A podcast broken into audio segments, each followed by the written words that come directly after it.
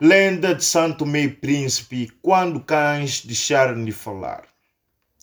São Feliz um Fleflé era um, casal que habitava no Luxão distante, ou seja, numa casa perdida no Bu, isto é, a floresta. Um dia, Sum Fleflé foi à caça com o seu cãozinho, o fiel. Nesse dia, apanhou muitas caças. A carga era muito pesada.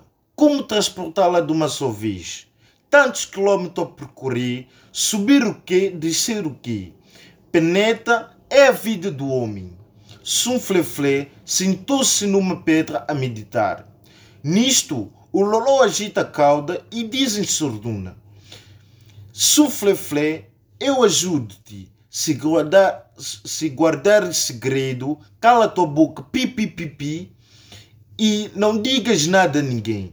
Segredo, Loló. Por quê? Se São Feliz sabe que eu carrego, o meu trabalho de carregador nunca vai acabar. Bom, Loló, descansa que eu calo minha boca. Não digas também que eu sei falar língua de gente. Acreditou Loló, preocupado.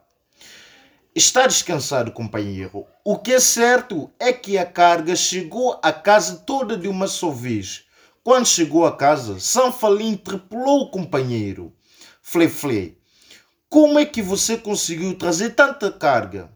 Quem o ajudou? Eu sozinho. Falei, incrédula, insistiu, mas eu sozinho.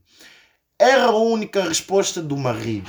Falei, insistiu, voltou a insistir e ameaçou arrumar carga e voltar à floresta para a casa da, da sua mãe.